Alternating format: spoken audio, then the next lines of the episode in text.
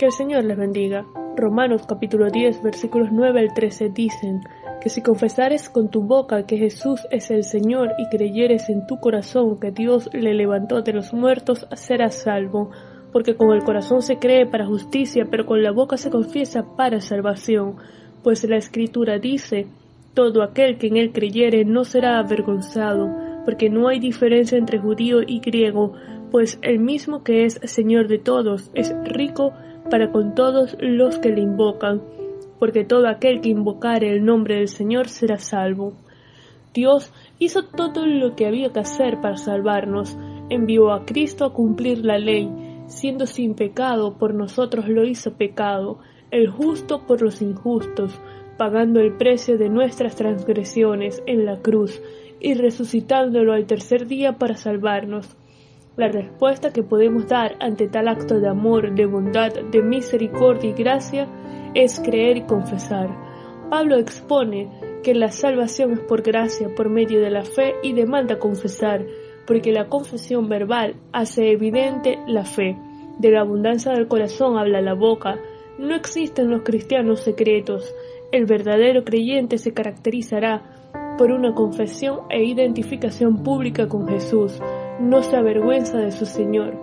Y es importante recalcar que no se trata solo de la oración de un día, sino de un estilo de vida, creyendo y confesando que Jesús es el Señor, el Verbo encarnado, Dios Hijo que vino a salvar a su pueblo, cuyo sacrificio fue completo y suficiente.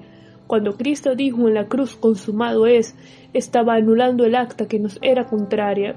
Todos los que en Él creemos no seremos avergonzados. Dios nos declarará inocentes, sin culpa, en el día del juicio. Ahora bien, ¿qué implica creer que Jesús es el Señor?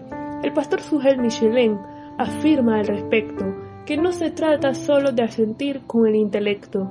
El verdadero cristiano es aquel que ha levantado la bandera blanca de rendición y se ha sometido a Jesús como el soberano de su vida. Antiguamente, la palabra Señor se refería a Dios.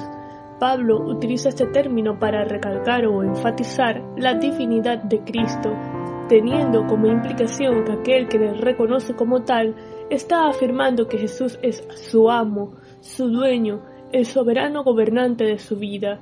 Para los cristianos, nuestra vida ya no nos pertenece, ya no es nuestra, ahora le pertenece a Cristo. Jesús dijo en Lucas 9:23, Si alguno quiere venir en pos de mí, niéguese a sí mismo, tome su cruz cada día y sígame. Y es interesante que hay que tomar la cruz cada día. Lo que quiere decir es que el cristianismo implica una vivencia diaria, continuamente creer y confesar, haciendo morir nuestro ego, el orgullo, la autosuficiencia, porque no es nuestra voluntad, méritos, esfuerzos o nuestra vida, es Jesús el soberano, son sus méritos, es su voluntad la que cumplimos.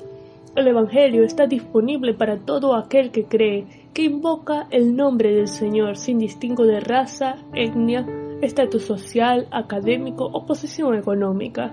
Decidamos hoy invocar el nombre del Señor, creer en la obra suficiente y completa de Cristo, confiemos, Descansemos en nuestro Señor y Salvador. Solo Él puede rescatarnos, cambiar el corazón de piedra y librarnos del castigo eterno. Vamos a orar. Señor, te damos gracias por tu amor y tu bondad. Gracias porque extendiste sobre nosotros tu misericordia y tu gracia.